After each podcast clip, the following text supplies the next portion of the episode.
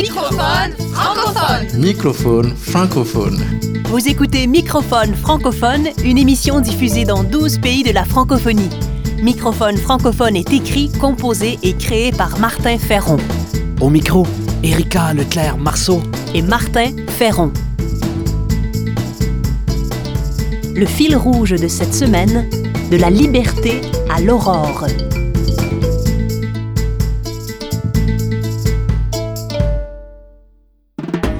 Remusicaliser le monde. Création, sens, travail social, intendance, nature.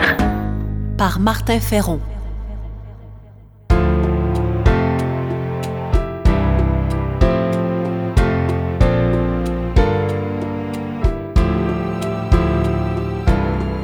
Librement, chaque jour, labourer nos peurs et désherber les pousses flétries du découragement et du ressentiment. Librement, chaque jour, creuser son sillon et semer la bienveillance au cœur de nos bourgs.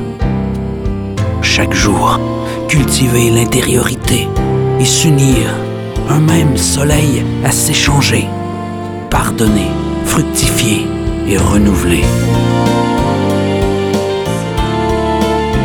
Ainsi, nous passerons de la liberté à l'aurore. Ainsi, nous scintillerons comme des étoiles du Nord.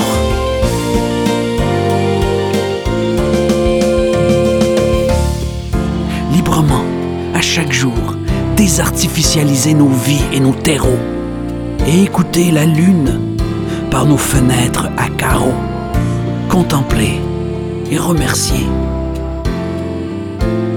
Apprendre de l'eau, de l'humus, des sagesses et s'en inspirer. Pousser malgré les printemps familiques. Accepter l'inévitable hiver et devenir des flocons de neige poétiques. Nous passerons de la liberté à l'aurore nous scintillerons comme des étoiles du Nord. Nous passerons de la liberté à l'aurore et nous scintillerons comme des étoiles du Nord.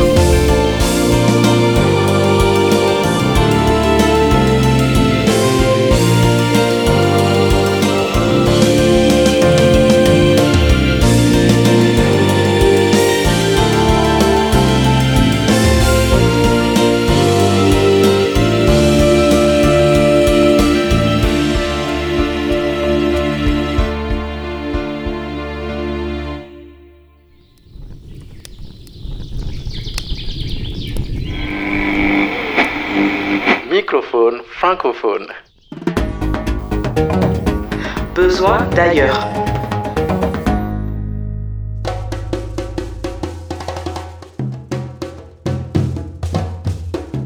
À différents degrés, nos libertés sont aliénées par les pouvoirs économiques, politiques, idéologiques et technologiques.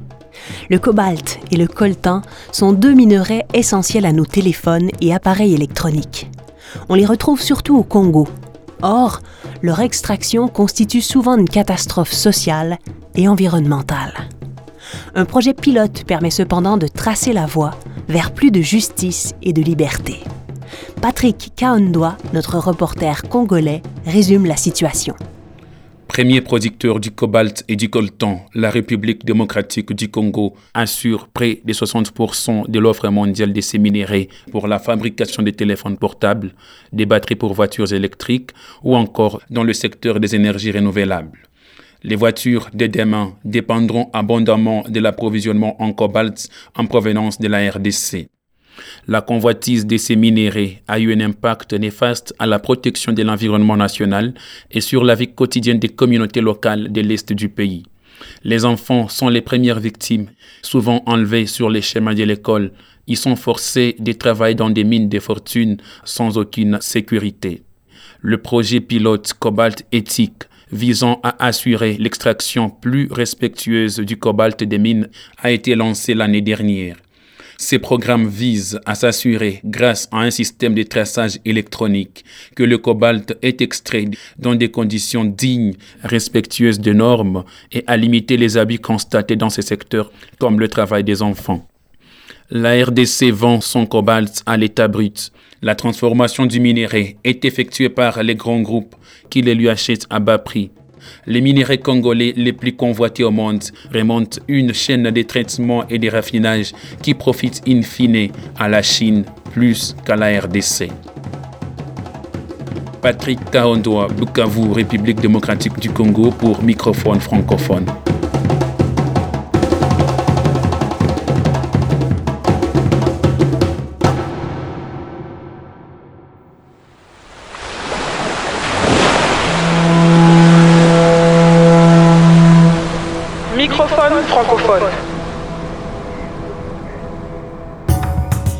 Culture de sens.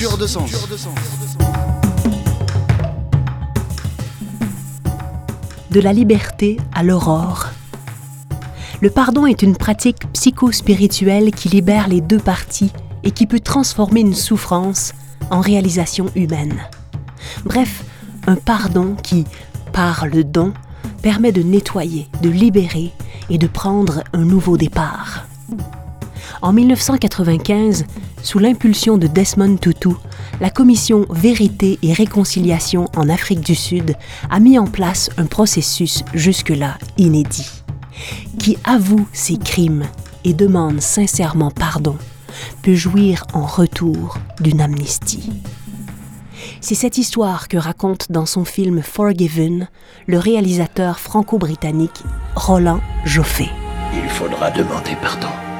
C'est un travail que vous devrez faire. Demander pardon Demander pardon pourquoi? La scène finale, très forte, est inspirée par l'histoire réelle de Madame Morobé, une exploitante agricole qui, pendant le génocide rwandais, a perdu ses proches, mais qui a trouvé le moyen de pardonner et de réinsérer leur assassin en l'engageant comme ouvrier agricole. Voici la scène finale, le face-à-face entre la mère de la victime et l'accusé qui reconnaît sa faute.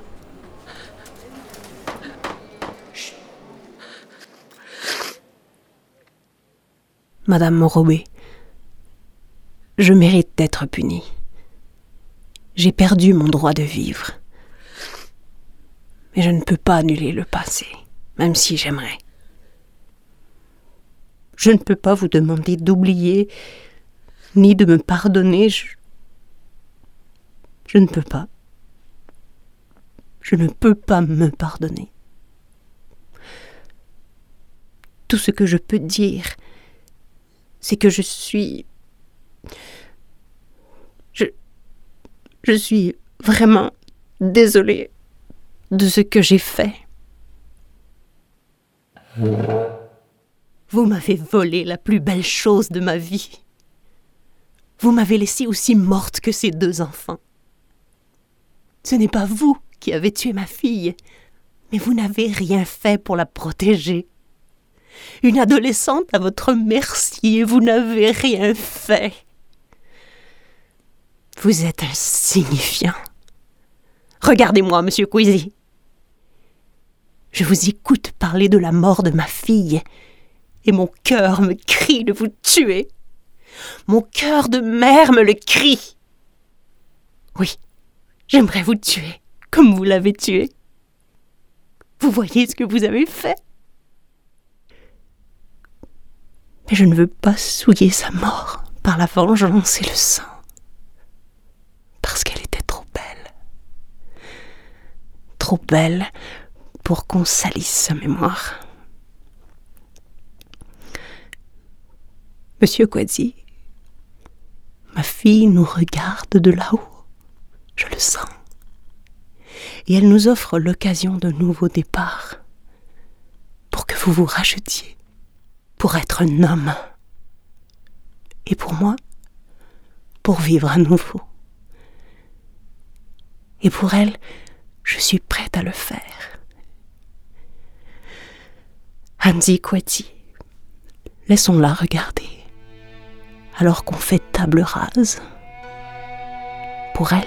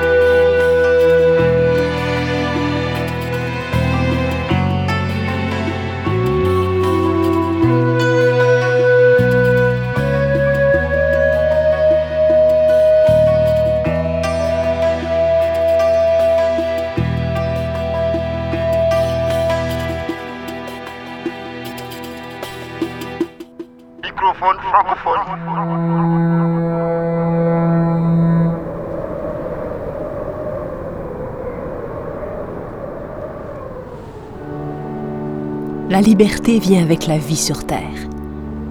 Nous sommes libres de choisir l'intégrité ou non, d'aimer ou non, de garder espoir ou non, de tenter de sortir de nos prisons ou non.